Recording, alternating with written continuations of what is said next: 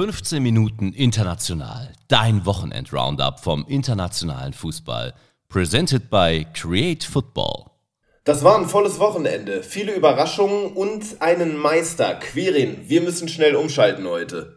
Ja, haben einiges vor heute, deswegen lass nicht lang sprechen, sondern direkt reinstarten. Wir gehen raus zum Rest der Welt. In der belgischen Liga verliert Royal Antwerpen gegen Genk mit 1 zu 3. Antwerpen ist nicht nur der Verein von Raja Nainggolan, der letztens auf sich aufmerksam gemacht hat, als er einen Vaporizer auf der Bank geraucht hat, sondern wird auch trainiert von Marc von Bommel und ist das Überraschungsteam der Liga, verliert im Spitzenspiel aber jetzt gegen KRC Genk. Ja, die sich jetzt auch absetzen, jetzt mit vier Punkten Vorsprung Tabellenführer, was ich absolut nicht erwartet hätte, weil sie ja doch einige, ja, gerade Offensivabgänge verzeichnen mussten jetzt im letzten Sommer. Ähm, genauer über Genk haben wir unter anderem äh, im letzten Podcast übrigens gesprochen, da gerne auch mal reinhören. Da haben wir über die holländische, die belgische, die portugiesische und die türkische Liga ein bisschen gequatscht, die, den Meisterkampf, die Top-Teams besprochen. Da gerne mal reinhören. Jetzt Genk wieder mit einem Sieg. Äh, Mike Tresor mit drei Assists, der absolute Durchstarter, Senkrechtstarter in der Saison. Fünf Tore und elf Assists schon zum jetzigen Zeitpunkt. Äh, wirklich Ui. geisteskrank. Ähm, auf der anderen Seite Antwerpen die unter Van Bommel wieder dominant agiert haben, auch ziemlich viele Abschlüsse auch aus der Box aufs Tor gebracht haben, aber einfach nicht ja, den Ball in die Kiste bringen konnten. Auf der anderen Seite Buté mit einer recht schwachen Leistung im eigenen Tor. Ja, und so hat Onuachu dann unter anderem auch doppelt getroffen und Genk noch weiter in die Spitze geschossen. Das möchte ich jetzt nochmal betonen, eurem Podcast, der Blick auf die kleineren Ligen Europas. Unter anderem auch der Blick nach Portugal. Und da gab es ein Spitzenspiel. Porto gegen Benfica. Die Gäste unter Roger Schmidt bleiben ungeschlagen, gewinnen mit 1 zu 0 bei Porto, haben den Ball dominiert, auch begünstigt durch den frühen Platzverweis des FC Porto. Genau, Ostakio schon in der 27. Minute mit Gelb-Rot vom Platz geflogen. Äh, in der Folge Benfica dann auch wieder Roger Schmidt, bisschen untypisch, äh, mit extrem viel Ballbesitz, über 70 Prozent. Ja. Ähm, aber das hat er jetzt bei Benfica immer weiter so implementiert. Von bei der PSW war es immer noch viel Umschaltverhalten. Jetzt auch im Ballbesitz ganz, ganz stark, sehr, sehr passstark vor allem auch.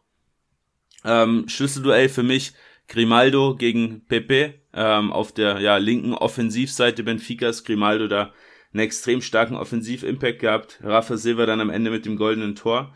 Ja, und Porto, die gar nicht so richtig in die Spur gekommen sind, eben vor allem natürlich auch mit dem Platzverweis, aber auch sonst in Erfolge im Offensivdrittel extremst viele Ballverluste und hier auch ein Senkrechtstarter, der extrem von Roger Schmidt profitiert, Florentino, ähm, mit 16 Balleroberungen, ja, der Schlüsselspieler im Defensivverbund in diesem Spitzenspiel. Benfica jetzt in der Champions League gegen Juventus, auch da eben sehr erfolgreich. Wir gehen weiter nach England in die Premier League. Da sorgt Nottingham Forest für die Riesenüberraschung, gewinnt gegen den FC Liverpool mit 1 zu 0. Torschütze ist Avoniji, ex-Liverpool. Er erzielt das Tor des Tages. Trotz Liverpooler Dominanz kein unverdienter Sieg, Quirin. Ja, auch hier extrem viel Ballbesitz auf Seiten Liverpools fast 75 Prozent. Äh, wirklich, ja, extrem viel, aber man hat einfach gesehen, dass ohne Diaz, ohne Nunez, auch Keita Konate, die gefehlt haben, auch Diogo Jota, der jetzt lange ausfallen wird, du hast vorne kaum Optionen und bist eh schon auch in der Startelf bisschen beschränkt, was deine äh, Optionen angeht. Äh, dementsprechend auch in der Offensive wenige, ja, wirklich gute abgestimmte Angriffe, extrem viele Ballverluste auch hier. Äh, über 60 ist schon wirklich eine Hausnummer. Ähm, ja, trotzdem 3,1 Expected Goals, die man aber nicht in ein Tor umwandeln konnte. Äh, auf der anderen Seite, was aber auffällig ist, Nottingham auch mit einem ziemlich hohen Expected Goals Wert von 2,3. Ähm, zeigt auch, dass die Liverpooler Defensive nicht besonders gut steht aktuell. Beide Teams mit je vier vergebenen Großchancen. Ja, war ein recht offenes Spiel. Nottingham am Ende des Tages mit dem glücklichen äh, Händchen auf der eigenen Seite. Henderson im, im, im Forest-Tor äh, dagegen mit ja, sieben Paraden der Matchwinner. Der zweite Saisonsieg für den Aufsteiger. Jürgen Klopp danach verständlicherweise bitter enttäuscht. Die PK kann ich euch auch mal sehr ans Herz legen. Das lässt tief blicken. Enttäuscht auch sicherlich Graham Potter und der FC Chelsea nach dem 1 zu 1 gegen Manchester United. Jorginho besorgt spät die Führung für die Blues. Casemiro gleicht dann in der vierten Minute der Nachspielzeit aus. Spät, aber verdient. Absolut. Also kann man schon sagen, war ein ziemlich ausgeglichenes Spiel. Die Chancen, die es bei Nottingham gegen Liverpool zuhauf gab, die gab es bei diesem Spiel äh, deutlich weniger. Ähm, ja, ziemlich chancenarm. Menu deutlich mehr Schüsse, aber mit deutlich weniger Qualität. Also haben selten auch mal geschafft, in den Strafraum einzudringen gegen die Chelsea Dreierkette. Äh, wieder ohne CR7. Ähm, dürfte jetzt so langsam wirklich die Zeit abgelaufen sein. Da bin sehr, sehr gespannt, was da möglicherweise jetzt im Winter äh, schon passieren wird. Ähm, Menu auch hier wieder mit ziemlich vielen Umschaltaktionen. Auch das wieder typisch für den Haker, der auch bei Ajax immer wieder einstreuen lassen. Ähm, also man sieht schon, er setzt sein Spielziel immer weiter jetzt auch durch. Schlüsselspieler ganz klar Casimiro, nicht nur wegen seinem Treffer, sondern auch sonst hohe Passqualität vor der Abwehrkette, der Abräumer, Eriksen neben ihm so dieser Spielgestalter. Ähm, viele Balleroberungen, elf Stück, auch im Defensiv-Zweikampf extrem erfolgreich. Und dieses Trio, Lisandro Martinez, Varan, der sich jetzt leider verletzt hat, äh, und Casimiro, das dürfte die Säule für Man United im Saisonverlauf werden. Wobei Casimiro natürlich auch Glück hat, dass in einer Situation ein Elfmeter nicht gegen ihn gepfiffen wird. Sei es drum, viel zu wenig Tore bis hierhin, Quiri. Lass uns weitergehen nach Frankreich in die Ligue 1. OSC Lille gewinnt gegen die AS Monaco mit 4 zu 3. Sieben Tore in 50 Minuten. Lille legt sich zwei Dinger selbst rein und der Sieg dann am Ende überfällig ja, der Sieg überfällig auch verdient. Ähm, deutlich mehr Ballbesitz, viel Dominanz aus, von Seiten Lils. Äh, was mich so ein bisschen überraschte, weil Monaco ja unter Philippe Clement schon ein bisschen dominanter auch agiert hat, wie es noch unter Kovac zum Beispiel der Fall war. Ähm, aber das konnte man jetzt gegen Lille überhaupt nicht umsetzen. Auch die Umschaltaktionen haben gar nicht wirklich funktioniert. Ähm, dementsprechend, ja, man hat von einem Torwartfehler von Chevalier, der jetzt die neue Eins ist bei Lille, ein 20-jähriges Torwarttalent, äh, profitiert und von Jalot, der ja, vor dem eigenen 16er auf einmal ins Dribbling gehen wollte, hat sich äh, der, der clevere Wissam Ben Yedda den Ball geschnappt und ihn direkt mal reingechippt. Ähm, also im Prinzip die Tore Monacos eigentlich frei aufgelegt von Lille. Ähm, auf der anderen Seite Lille ziemlich passstark, wirkliche hohe Qualität gerade über Cabella, über Jonathan David, äh, auch Jonathan Bamba, äh, die sie da im letzten Drittel an den Tag gelegt haben, auch die Dinger äh, vorne reingemacht, den hohen Expected Goals wird sogar noch übertroffen. Und da muss ich wirklich nochmal Jonathan David bisschen hervorheben, auch wenn er jetzt nicht getroffen hat. Aber was der am Ball kann, diese Qualität im Antritt, hm. diese Dribblings, wahnsinnig ja. stark und jetzt ja auch schon bei, ich glaube, neun Saisontoren. Ähm, ich habe es letztens Matt schon geschrieben, das ist so ein Spieler, den hätte man im Sommer für 50, 60 Millionen bestimmt noch bekommen können.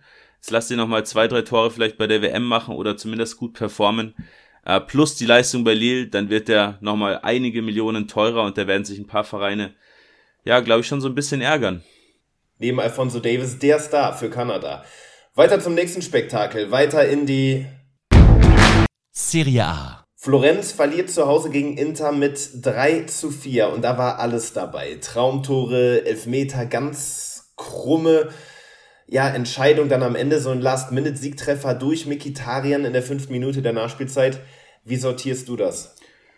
Ja, war ein typisches Spiel eigentlich für Florenz, auch ein ja, bisschen untypisches für Inter. Florenz wie immer unter Italiano mit viel Ballbesitz. Auch hier wieder 61 Prozent, was Inter eigentlich selten mit sich machen lässt, dass man wirklich so wenig Ballbesitz hat, weil man auch unter Insagi eigentlich ganz gerne den Ball hat. Ähm, aber das Hauptproblem bei Florenz jetzt in der aktuellen Saison ist einfach, trotz viel Ballbesitz erzeugst du einfach kaum Torgefahr, weil deine Abschlusspositionen einfach viel zu schlecht sind. Und du hast sehr viele Spieler, gerade in der Offensive, die alle auf einem Niveau sind. Ikone beispielsweise, Nicolas Gonzalez, äh, Cabral, der jetzt gespielt hat, auch Jovic, der reingekommen ist. Ähm, sehr viele Spieler, die ja jetzt keine Ausschläge auch mal nach oben haben, sondern es ist alles sehr, sehr gleich bleiben und da ist fast schon egal, wen du davon spielen lässt. Und dazu fehlt mir aus dem Mittelfeld ein Spieler, der auch mal den Ball in die Tiefe spielt, der paar Chancen kreieren kann. Da hast du sehr viele ja, Box-to-Box-Spieler oder auch Advanced Playmaker wie so ein Barak zum Beispiel, der aber gar nicht in die Form kommt, äh, die aber Hellas letztes Jahr noch hatte. Ja, und auf der anderen Seite, äh, Inter, ja, war eigentlich eine Lautaro Martinez Show mal wieder. Zwei Tore, eine Vorlage, der kommt auch jetzt immer mehr ins Rollen. Ähm, mhm. Bin mal gespannt, wie das weitergeht, wenn Lukaku dann auch irgendwann jetzt demnächst mal wieder zurückkommt. Äh, auch Barella wieder mit ja einigen Offensivaktionen. Also die beiden tragen Inter momentan offensiv so ein bisschen.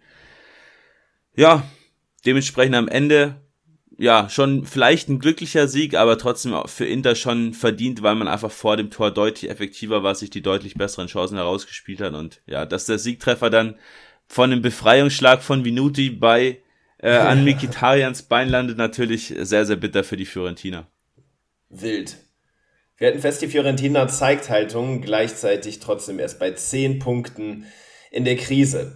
Für mich überraschend, wie stark Lazio gerade aufspielt. Gewinnt 2 zu 0 im Spitzenspiel bei Atalanta Bergamo. Es ist die erste Niederlage für Atalanta. Lazio dadurch jetzt Dritter.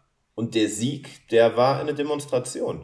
Genau, war auch hier wieder äh, sehr dominanter Auftritt von Lazio unter Sari. Auch hier viel Ballbesitz immer gewünscht. Sari-Ball äh, ganz typisch. Aber man muss sagen, Lazio schon auch hier wieder in der Saison mit deutlich mehr Spielglück als andere Teams. Ähm, nach Expected Points wäre man nur Zehnter. Jetzt in diesem Spiel war man tatsächlich auch so ein bisschen überlegen, hatte auch die besseren Chancen als Atalanta, aber über die gesamte Saison geblickt. Nach Expected Points nur Zehnter, ganz spannend. Bei 23 Toren steht man aktuell, hat aber nur 15 Expected Goals. Und auf der anderen Seite, bei 5 Gegentoren steht man schon bei 15 Expected Goals Against, also bei 15 zu erwartenden Gegentoren. Also starke Overperformances sowohl vorne als auch hinten. Äh, liegt zum einen an Provedel, der hinten wirklich stark hält, der eigentlich die Nummer zwei ist. Der Maximiano und vorne, ja, ist man ziemlich effektiv. Gerade Sakani zum Beispiel, äh, der auch jetzt wieder getroffen hat. Ähm, und das Ganze hier sogar ohne Immobile, der gerade noch verletzt ist. Also schon, ja, tatsächlich eine Überraschung, ähm, dass man da so dominant auftreten kann und Atalanta auch so, ja, harmlos gehalten hat. Atalanta ohne Schuss aufs Tor, wirklich stark. Und im Vergleich äh, zum ja, Stadtrivalen der AS Roma, die jetzt wieder verloren haben gegen Napoli, ähm, ja, zeigt sich die Roma, äh, zeigt sich Lazio einfach offensiv viel, viel effektiver und das ist aktuell so ein bisschen, ja, auch der Schlüssel zum Erfolg. Offensiv effektiv, dafür steht auch Real Madrid. Herzlich willkommen in Real Madrid gewinnt gegen Sevilla mit 3 zu 1. Modric, Vasquez, Federwey dann am Ende noch mit einem Traumtor. Real siegt souverän. Wie kannst du eigentlich Sevilla Hoffnung machen, dass es diese Saison nicht gegen den Abstieg geht? Ja, mit Sampaoli sieht das Ganze schon deutlich besser aus, muss man tatsächlich sagen. Also der Trainerwechsel war für mich auch wirklich überfällig. Äh, mit Sampaoli jetzt einen Trainer bekommen, der auch einfach vorne ein bisschen für mehr kreativen Ballbesitz Fußball steht, was unter Lopetegi zuletzt ja überhaupt nicht funktioniert hat. Von der Kaderzusammenstellung bei Sevilla bin ich äh, trotzdem kein Freund. Ähm, da hat man schon einiges falsch gemacht und ich glaube auch jetzt nicht, dass man, äh, dass man da noch groß oben zum Beispiel um die Champions League mitspielen wird. Europa League kann ich mir durchaus vorstellen. Jetzt das Spiel bei Real war so ein typisches La Liga-Spiel von vor fünf Jahren, sag ich mal. La Liga, die er spielerisch ein bisschen abgebaut hat. Jetzt aber ein Spiel von 640 Pässen auf Seiten Reals zu 500 Pässen auf Seiten Sevillas. Beide mit über 87% Passgenauigkeit, also wirklich sehr viele Passstaffetten, wow. sehr, viel, sehr viel Spielstärke, was eben typisch für Ancelotti und für Sampaoli ist. Aber Sevilla einfach ohne Durchschlagskraft vorne, was zum einen eben dran liegt, dass man vorrangig übers Passspiel kommen möchte, was nicht so wirklich funktioniert, eben gegen die hochqualitative Defensive von Real. Ähm, ja, und eben, ja, diese Flanken, die man dazu noch probiert, natürlich von einem Militao, von einem Alaba, auch ganz gut geklärt werden können. Ähm, auf der anderen Seite Real, du hast es gerade schon gesagt, wie immer sehr effektiv, weil Werde jetzt mit dem sechsten Saisontreffer schon. Und da muss man gerade auch mal diese ja, Variabilität von Real offensiv loben, weil Werde sechs Saisontreffer, Rodrigo schon vier Tore, vier Assists, der auch immer besser ins, ins, ja, ins Spiel kommt, sein Potenzial ausschöpft. Vinicius Junior fünf Tore, vier Assists. Also man hat wirklich vorne jetzt auch Optionen, auch wenn Benzema wie jetzt gegen wieder nicht spielt. Dementsprechend, ja, wieder verdienter Sieg und Real marschiert. Congratulaciones. Übrigens auch nach Argentinien. Herzlichen Glückwunsch Boca Juniors zur argentinischen Meisterschaft. Das war ein richtiges Herzschlagfinale. Ein Fernduell mit Racing Club, ebenfalls übrigens aus Buenos Aires. Hilfe gab es dann aber vom Erzrivalen River, das eben gegen Racing Club gespielt hat und gewonnen hat in letzter Minute. Jetzt der 35. Meistertitel für Boquita. Quirin ja, die, die absolute Pointe, die hast du noch nicht mal genannt, dass Racing in der 90. Ja. Minute einen Elfmeter verschossen hat, der zur Meisterschaft ja. gereicht hätte. Ähm, ja, und im Gegenzug fängt man sich dann auch sogar noch das 1 zu 2. Ja, Franco Armani, der dürfte jetzt zum Helden aufgewachsen sein beim Erzrivalen bei Booker, äh, der, der Keeper von River. Ähm, ja, wirklich ganz, ganz krass. Und sowas wünscht man sich natürlich auch mal in Deutschland, dass es bis zur letzten Minute der Meisterschaft oh, so spannend ist. Ähm, ja, Bocker im Vergleich zur Konkurrenz recht wenige Tore jetzt erzielt in der Saison. Man ist vor allem auch über eine gute Defensive gekommen. Äh, Sebastian Villa, so mit der entscheidende Mann äh, zur Meisterschaft, vier Tore, sieben Assists. Die zwei Talente, die man so ein bisschen her hervorheben kann jetzt in der Saison, äh, Seki Ceballos und Luca Langoni, ähm, die machen wirklich Spaß, die beiden. Ja, und ich glaube, dass man sich da, ohne groß Geld auszugeben, vielleicht schon den neuen ja, Starstürmer direkt zurückholen kann von der Laie. Äh, Seat Tigre hat den Torschützenkönig gestellt. Hm. Matteo Retegui, 23 Jahre alt, 19 Treffer gemacht, mit Abstand die meisten in der, in der Liga. Ähm, ja, der kehrt zurück zu Bocker und ich glaube, da ist auch in der nächsten Saison wieder einiges drin, äh, wenn man ihn vorne drin halten kann. Würdigen wollen wir auch Newcastle United. Nicht für die Art und Weise, wie es Geld generiert, aber für die Leistungen auf dem Platz. Unser Team der Woche. Die Magpies nach dem 2 zu 1 bei Tottenham jetzt Vierter. Was sind die Faktoren für die starken Auftritte in den vergangenen Wochen? Ja, vor allem Eddie Howe. Äh, der Trainer, der hat da wirklich einen hohen Impact, der setzt seine Spielidee einfach durch. Man ist nicht mehr wie früher so ein Kick-and-Rush-Team, sondern man agiert jetzt recht dominant, auch spielstark. Flanken von Trippier spielen eine wichtige Rolle. Er hat vorne drin natürlich auch Spieler, die diese Flanken verwerten können mit einem Wilson, aber auch Chris Wood. Ähm, Schlüsselspieler natürlich Bruno Guimaraes äh, im defensiven Mittelfeld, der ja quasi zwei Tage nicht geschlafen hat, wie er selbst ges gesprochen hat, weil er, weil er bei der Geburt seines Kindes dabei war, aber dann trotzdem gegen die Spurs auf dem Feld gestanden ist. Ähm, der diktiert im Prinzip alles heraus. Ich habe ja Newcastle vor ein paar Wochen auch live bei, bei Fulham gesehen. Ähm, macht schon wirklich Bock, weil man einfach sieht, die haben richtig Spaß zu spielen. Ähm, wechseln ihre Startelf ziemlich selten, sind da ziemlich festgefahren mit ihren, ich sag mal so 13, 14, 15 Spielern, die eigentlich immer starten, sehr wenig ja, Variabilität auch dabei, aber dadurch bist du halt extrem festgespielt, gerade auch in der Viererkette. Yeah. Hau hat es auch geschafft, dass Spieler wie Almiron richtig durch die Decke gehen, fünf Treffer in den letzten fünf Spielen. Ähm, auch Cher, der richtig gut performt, Wilson vorne drin und eben Trippier auch. Äh, jetzt Kapitän und vermutlich, wenn jetzt ein Reese James nicht zur WM fährt, möglicherweise durch die Verletzung auch Trent Alexander-Arnold nicht in Form ist, vielleicht sogar Starter dann auch in Katar für England. Ja, macht wirklich Spaß und Newcastle jetzt auf Platz 4. Äh, ich glaube, da ist einiges drin in der Saison. Auch aus England übrigens unser Spieler der Woche. Jude Bellingham.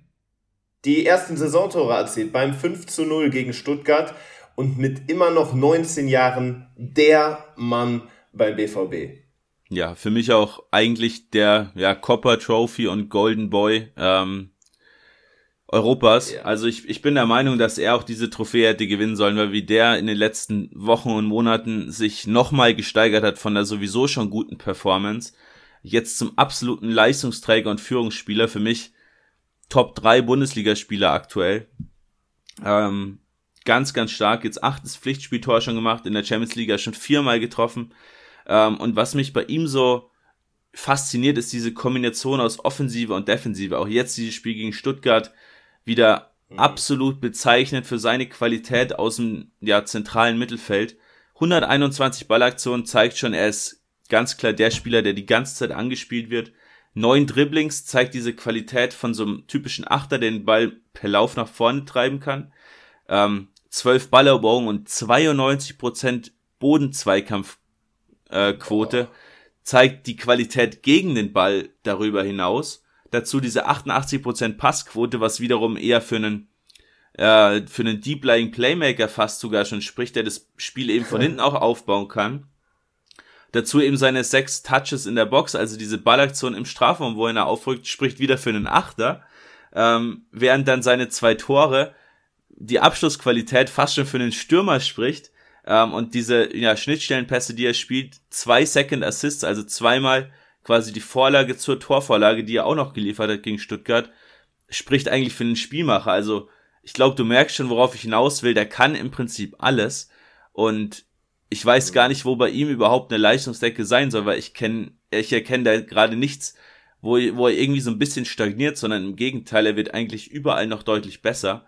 Ähm, und ich lege mich jetzt schon fest, dass da im Sommer eine dreistellige Millionenablösesumme fließt. Wo ist der Leistungsdeckel? Dreistellige Millionenablösesumme. Das haben Jude Bellingham und du gemeinsam, Quirin. Du dann natürlich in der Analyse, Jude Bellingham auf dem Platz. Das war's mit 15 Minuten international. Bleibt stabil. Du hast jetzt noch einen Ex-Dortmunder auf der Rampe. Genau, der im Prinzip auch genau da reinschlägt. Hohe Ablöse, hohe Leistungsdecke. Äh, Usman Dembele dürfen wir natürlich nicht außen vor lassen. Drei Assists und ein Tor jetzt beim 4 zu 0 Sieg über Bilbao. Ähm, der hat sich wirklich in den letzten Wochen wieder richtig ins Rampenlicht gespielt. Berchice hat einem da fast schon leid getan auf der linken Defensivseite Bilbaos. Ganz interessant, dass Dembele nicht mehr so eigensinnig agiert wie noch vor ein paar Monaten ähm, und auch vor ein paar Jahren, wo er ganz oft eben dieses Dribbling selbst gesucht hat, sondern jetzt häufig zur Mitte reinzieht und dann eben mit wirklich cleveren Pässen und Zuspielen dann zum Beispiel eine Lewandowski in Szene setzt. Also hat sein Spiel deutlich weiterentwickelt, was ich auch auf Xavi zurückführe. Ähm, bin ich sehr gespannt. Auf jeden Fall ein Player to watch jetzt auch für das Spiel gegen die Bayern unter der Woche in der Champions League, wo es ja für Barcelona dann schon, ja, gegen die Europa League quasi geht. Ähm, wobei man es ja auch nicht mehr ganz in der Hand hat, wenn Inter das Spiel gewinnen sollte gegen Pilsen, ist sowieso egal, wie Barca spielt. Ähm, ja, aber dann mit Sicherheit sehr viele Spiel, äh, sehr viele von euch das Spiel gegen die Bayern schauen werden. Blick auf Dembele kann definitiv nicht schaden. Bis zum nächsten Mal und ciao.